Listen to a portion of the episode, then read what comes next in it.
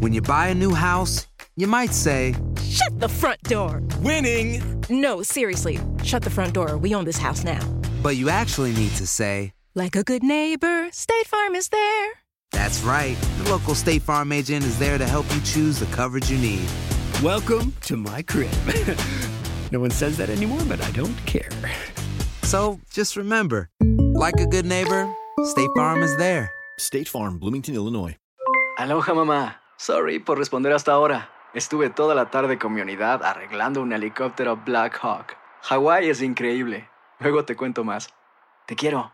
Be All You Can Be, visitando goarmy.com diagonal español.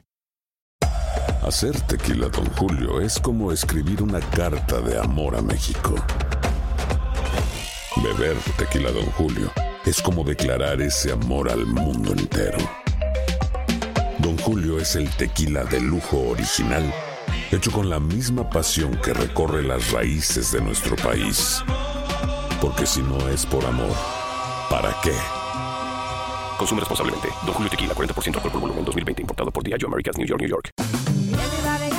Ya regresó la venta para amigos y familiares de JCPenney, con 30% de descuento extra por toda la tienda. Esos son ahorros por encima de nuestros precios ya bajos. Ven con tus amigos y familiares y ahorren en grande. Y recuerda, el Día de los Padres es el 16 de junio. Y en JCPenney puedes encontrar el regalo perfecto, desde ropa, calzado, artículos de cuidado personal y más. JCPenney, vale la pena. Cupón válido del 3 al 9 de junio en selección de estilos. Aplican exclusiones. Detalles en la tienda jcp.com.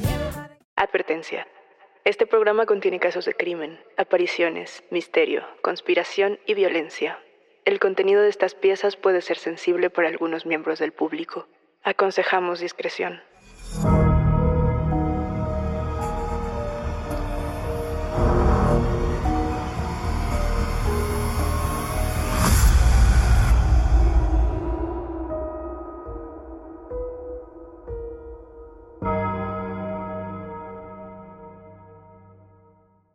Saludos enigmáticos, bienvenidas, bienvenidos de vuelta a nuestros testimoniales enigmáticos.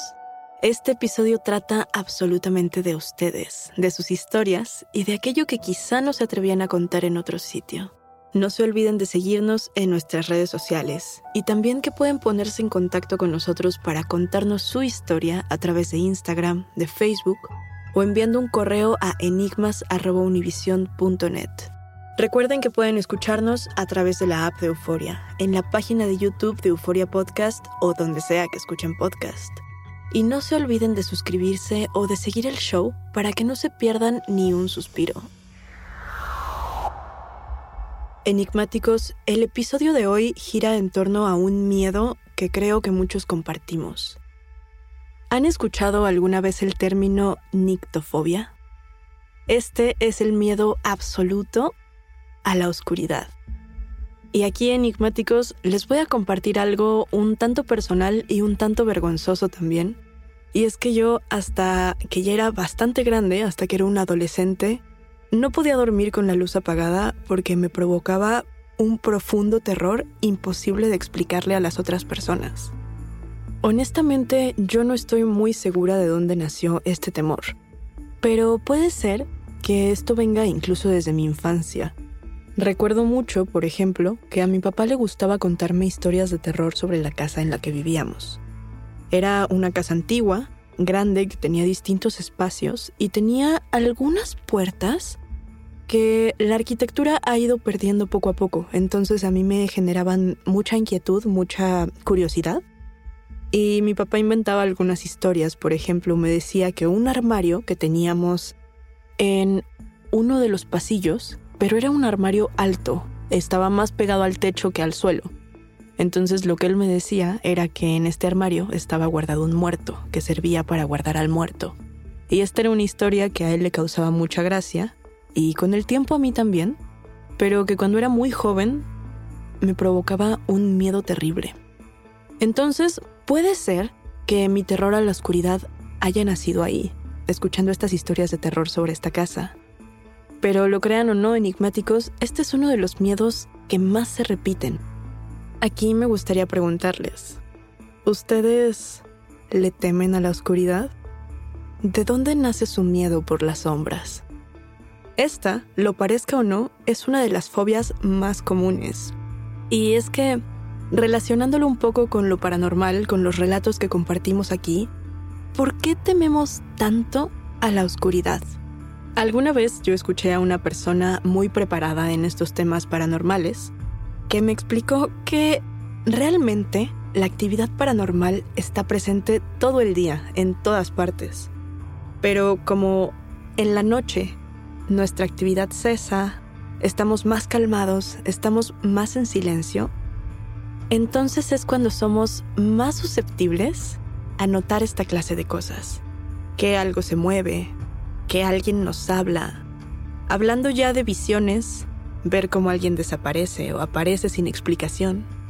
Justamente en las sombras son donde están las historias que más nos aterran. Y para abordar este tema, hoy tenemos tres historias que ustedes nos han compartido. Por un lado, tenemos a una mujer que nos habla en los sueños. También tenemos una despedida definitiva de un ser querido. Y para terminar, tenemos una sombra que nos dice, acércate. Y habiendo presentado todas estas historias, vamos a leer la primera. Este es un correo que nos envía Fausto y es una historia que pareciera muy común, pero tiene algunos detalles que la vuelven fascinante. A continuación se las voy a leer.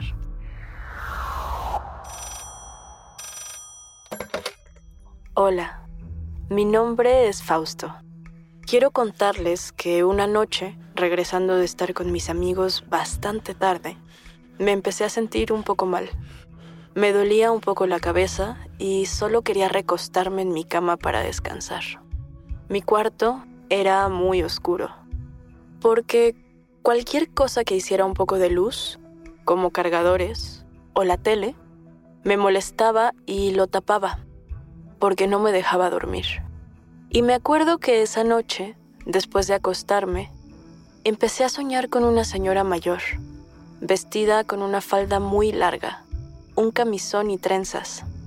Ella me decía muchas cosas en el sueño, que ahora no recuerdo bien, pero de lo que sí me acuerdo perfecto fue que desperté en medio de la noche, volteé hacia un lado de la cama y juro que aún con la oscuridad vi a una persona ahí.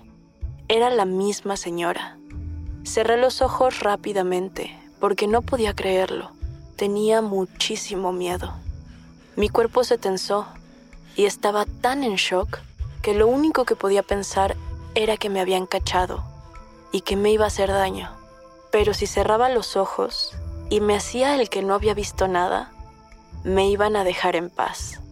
Porque lo más intenso era que sin importar la oscuridad, yo podía ver perfectamente no solo la silueta de la mujer, también podía ver sus facciones, que era lo que me daba más pánico. Lo que terminé haciendo en esa noche tan angustiante y tan estresante fue forzarme a cerrar los ojos y no abrirlos hasta la mañana siguiente. Me acuerdo que esa noche no pude dormir. Yo juraba que esa señora se había quedado ahí hasta la mañana. Afortunadamente ya no la vi. Fausto, muchísimas gracias por compartir esta historia que en un primer arrojo podríamos pensar que se trata de una simple pesadilla, pero hay un par de elementos que podemos analizar y darnos cuenta de que en verdad no es así. Empecemos por la mujer. Esta mujer que viste, que describes con trenzas, con un camisón, con una falda muy larga, puede ser un símbolo muy fuerte que podemos analizar y darnos cuenta de muchas cosas. Primero, este testimonio nos llega desde México, y en México existen muchas leyendas de brujas. Las brujas normalmente tienen apariencias distintas. Y existen algunas que se repiten en la mayoría de las historias. En primer lugar tenemos a la mujer, que es normalmente una mujer anciana que relacionamos con sabiduría y es normalmente la que llega a darnos un mensaje. Ese podría ser el caso del testimonio de Fausto. Tenemos otros tipos de brujas, por ejemplo, tenemos a la bruja que se transforma en un animal o que tiene algunas características animales. Tenemos también a la clásica bruja, que se presenta como una bola de fuego. Esta última es muy común en los relatos de camioneros o los relatos que podemos escuchar de las carreteras. Pero de vuelta a la historia de Fausto. Es probable que esta figura se trate de una bruja. Esta es simplemente una suposición, porque como no tenemos contexto completo, puede ser que estemos perdiendo algunas pistas. Pero es posible, Fausto, también que se trate de algún espíritu que quiere darte un mensaje, o quizá se trate de algún ancestro. Y si es así, creo que sería muy interesante y muy enriquecedor para ti que hicieras el ejercicio de tratar de recordar qué fue todo esto que te dijo en sueños porque quizá tenía un mensaje muy importante para ti. Dentro de las personas que practican la meditación, por ejemplo, o algunas técnicas de autocontrol mental, existen algunos ejercicios para poder recordar lo que se sueña. Esto tiene completamente que ver con las fases del sueño y consiste en cada cierto tiempo, cada tres horas aproximadamente, despertar, pero para poder hacer este ejercicio tienes que tener algo donde apuntar. Entonces consiste en que despiertas, apuntas lo que estás soñando y te vuelves a dormir al instante, procurando casi ni siquiera abrir los ojos. Esto puede ser muy extraño, cuando empiezas a hacerlo te encuentras con algunos garabatos que no entiendes, pero poco a poco esta habilidad se va a ir puliendo y esto va a ser una gran herramienta para que logren recordar sus sueños enigmáticos. Creo que hablando de este testimonio en específico, esta puede ser una técnica muy útil.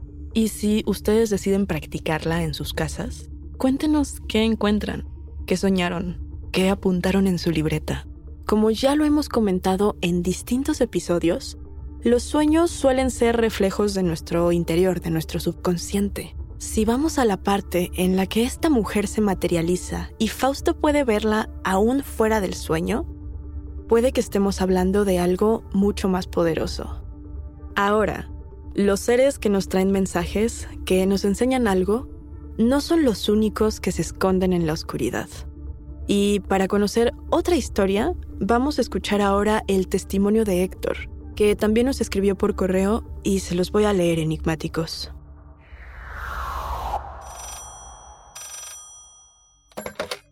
Mi nombre es Héctor. Les cuento que hace algunos años murió mi esposa y yo quedé viudo. Actualmente vivo en la casa que compartía con ella. Quise quedarme ahí para recordarla, porque los años que estuvimos juntos fueron los más felices de mi vida. Durante los primeros meses que ella falleció yo me sentía muy solo. La extrañaba mucho y estaba emocionalmente muy afectado. Un día, ya muchos meses después, yo venía llegando del trabajo y cuando abrí la puerta de la entrada, sentí un olor muy potente a su perfume. Primero no le di importancia y continué haciendo mis cosas. Me preparé de cenar, vi la televisión y después me fui a acostar. Ya en la cama, con las luces apagadas, sentí un peso que se colocaba en mis piernas. Escuché que algo me susurraba, Adiós Samuel. Sentí miedo y me costó mucho trabajo conciliar el sueño. Cuando por fin me dormí, soñé que me volvía a casar con mi esposa. Era una boda muy linda, pero al final de la ceremonia, ella tomaba una maleta y me decía que ya se tenía que ir. Desperté muy deprimido, pero con los días comprendí que se trataba de una despedida. Gracias por leer mi historia. Les mando un gran saludo. Nosotros te agradecemos mucho, Héctor, por compartir esto con nosotros. Es una de esas historias que son muy emotivas, que tienen una gran carga familiar y una gran carga emocional, y que a mí en lo personal me emociona mucho cuando las comparten con nosotros. Este testimonio enigmáticos tiene un elemento distinto a otros testimonios que me parece no hemos abordado aquí en Enigma sin resolver y me gustaría tocarlo porque es un tema que a mí me parece fascinante, que es ¿Qué pasa con los aromas y los espíritus? Es un hecho científico que la memoria está fuertemente conectada al olfato. Cuando hablamos de parapsicología, suelen ser estas apariciones emotivas de personas a las que quisimos mucho, que significaron mucho para nosotros, en las que logramos identificar estos aromas. Estoy segura que muchos de ustedes han escuchado más de una vez alguna historia en la que el hilo conductor es un aroma. Es que yo olía el perfume de mi abuelita o olía a esa receta que mi papá siempre preparaba. Estos buenos olores, que nos recuerdan a algo bueno o algo que nos hacía felices, están relacionados con lo positivo. Pero también existen algunos olores que se hacen presentes cuando hay apariciones, que nos remiten a lo negativo. Estos pueden ser los olores a moho, a azufre, a algo podrido, y es cuando tenemos que alejarnos de esto. En este caso, el olor al perfume de tu esposa, combinado con la despedida que lograste tener en un sueño, ya nos habla de una conexión muy profunda y un cierre terriblemente emotivo. Ahora, hablemos de la simbología del sueño. Aquí, Héctor sueña que vuelve a tener una boda con la misma mujer que fue su esposa, y al momento de finalizar la ceremonia, hay una despedida, y una despedida con todos los símbolos, con una maleta, con el acto de verbalizar un adiós, me tengo que ir. Y eso es verdaderamente fuerte, es un sueño que tiene muchísimos símbolos y como ya lo hemos comentado todas las veces que hablamos de sueños, todos estos símbolos suelen repetirse en la cultura, suelen ser los mismos para unos humanos que para otros. Y esto no es por otra cosa más que por lo que significan en nuestro subconsciente colectivo. Es muy común tener esta clase de sueños cuando un ser querido fallece y me gustaría mucho, enigmáticos, que nos cuenten si ustedes han tenido estos sueños, cómo han sido y qué interpretaciones les han dado. Euforia Podcast presenta la descomposición del cuerpo y particularmente la contradicción que parecía la posición encontrada de las dos señoras. Todas estas cosas daban para, para, para seguir el relato de algo diabólico.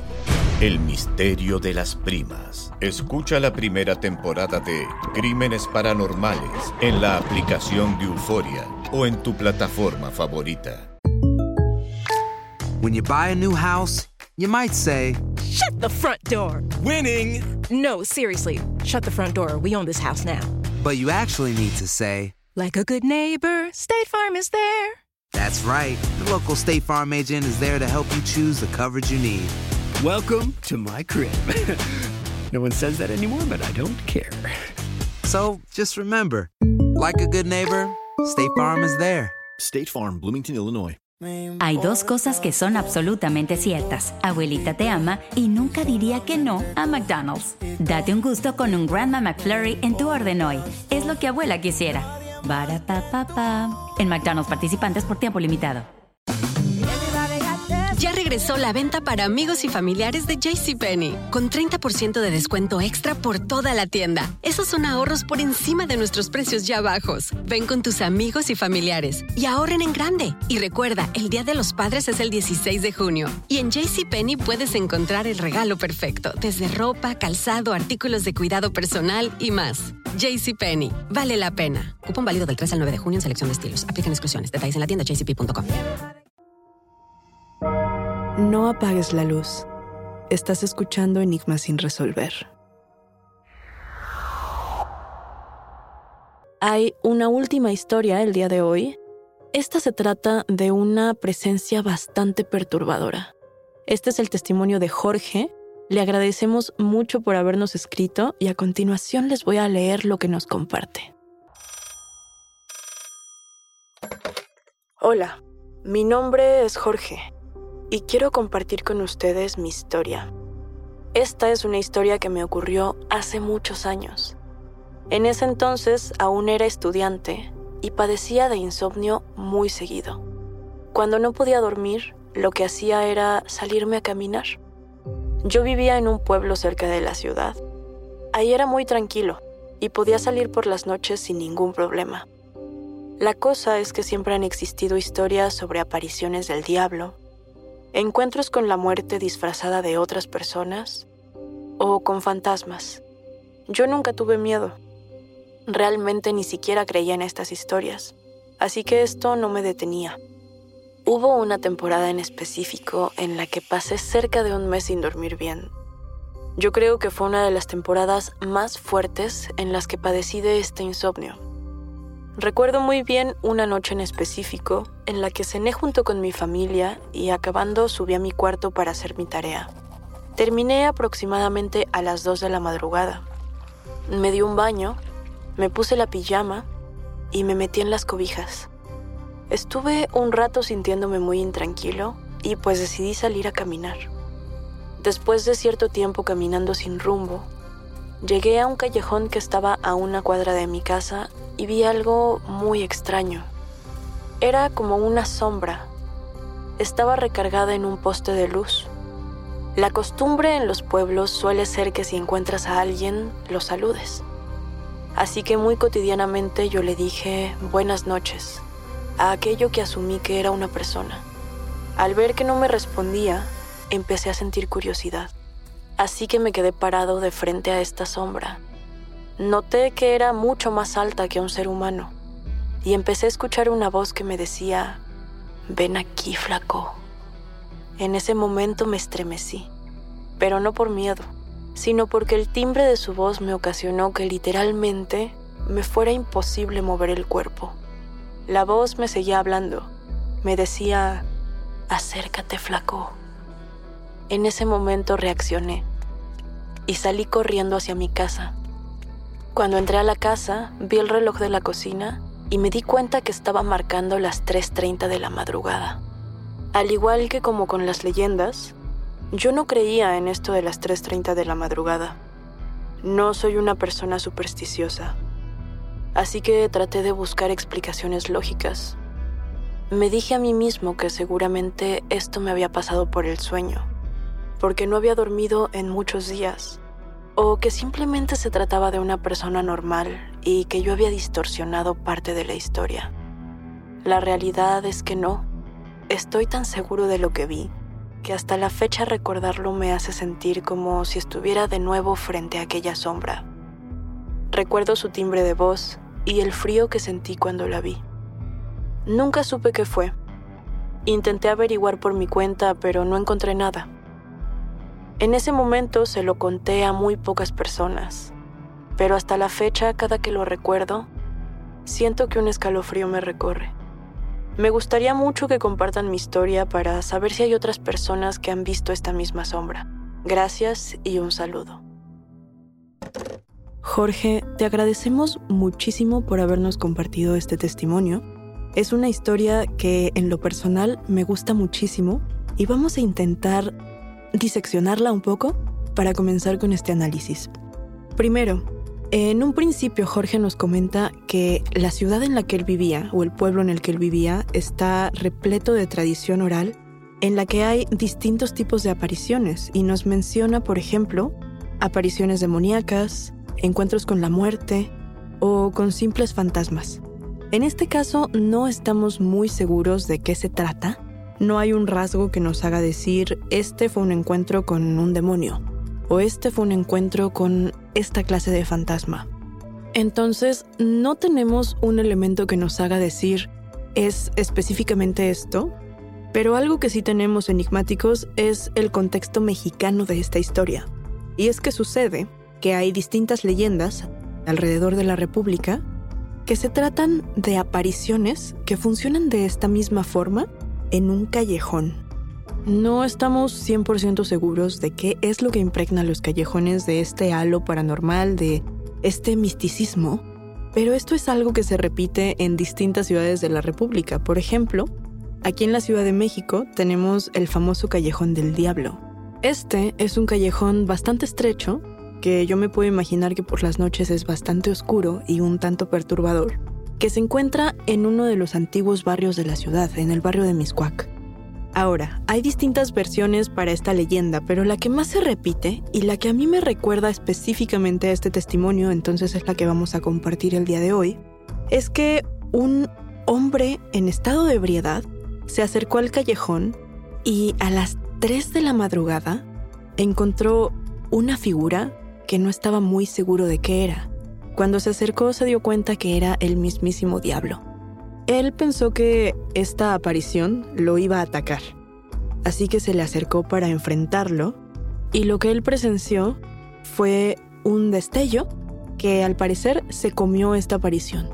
Otra leyenda clásica de la Ciudad de México que comparte algunas similitudes con estas leyendas, con esta aparición y con esta leyenda, es la leyenda de la Casa Maldita de la República de Uruguay, en el centro de la Ciudad de México.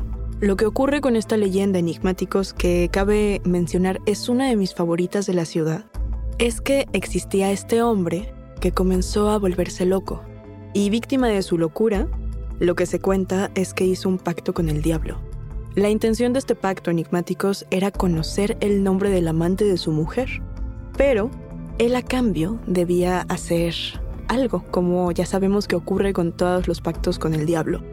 Entonces su encomienda era a las 11 de la noche asesinar a alguien. Lo que hacía don Juan Manuel era salir al pórtico de su casa y buscar a la primer persona que se le apareciera. Entonces, él preguntaba la hora y cuando uno le respondía, él decía, Dichoso el que conoce la hora de su muerte. Acto seguido, apuñalaba a las personas hasta dejarlos sin vida. Esto se cuenta que ocurría cada noche, hasta que en algún punto don Juan Manuel decidió confesar todo a la iglesia y murió en la hoguera. Se cuenta, enigmáticos, que hasta el día de hoy, si ustedes pasan por la fachada de este edificio, pueden encontrarse con el espíritu de Juan Manuel, que les va a preguntar la hora. Y si ustedes le responden, les dirá, dichoso el que conoce la hora de su muerte. Para continuar analizando este testimonio, tenemos que fijarnos un poco en la hora en la que ocurrió esto. Jorge nos cuenta que cuando regresó a su casa se dio cuenta de que eran las 3.30 de la madrugada. Y como ya lo hemos hablado en otros episodios, esta es una hora muy simbólica y muy significativa en cuanto a lo que tiene que ver con lo paranormal. Se supone que a las 3 de la tarde nació Jesucristo. Y es por eso que las 3.30 de la madrugada representa para nosotros lo contrario, la hora del diablo. En otra interpretación, podríamos estar hablando también de la hora de las brujas, 333. Jorge, con todo este contexto, te recomiendo ampliamente que te acerques al relato oral de la ciudad en la que vives, o la ciudad en la que te ocurrió esto, porque es muy probable que las mismas leyendas de este sitio te acerquen a las respuestas que estás buscando. Y enigmáticos, esta invitación se las quiero extender a todos porque el relato oral es fascinante y muchas veces está más ligado a nuestra vida de lo que pensamos. Hasta aquí llegamos con los testimonios, pero la invitación queda abierta para ustedes, quienes construyen este podcast, a que nos compartan sus voces en enigmas.univision.net y nuestras redes sociales. No se olviden de seguirnos ahí mismo. Recuerden que pueden escucharnos en la app de Euforia, en la página de YouTube de Euforia Podcast o donde sea que escuchen podcast. Denle follow o suscríbanse al show en donde sea que nos escuchen y así no se pierdan ni un momento de enigmas sin resolver. Yo soy Daniel Duarte y nos espantamos en el próximo episodio.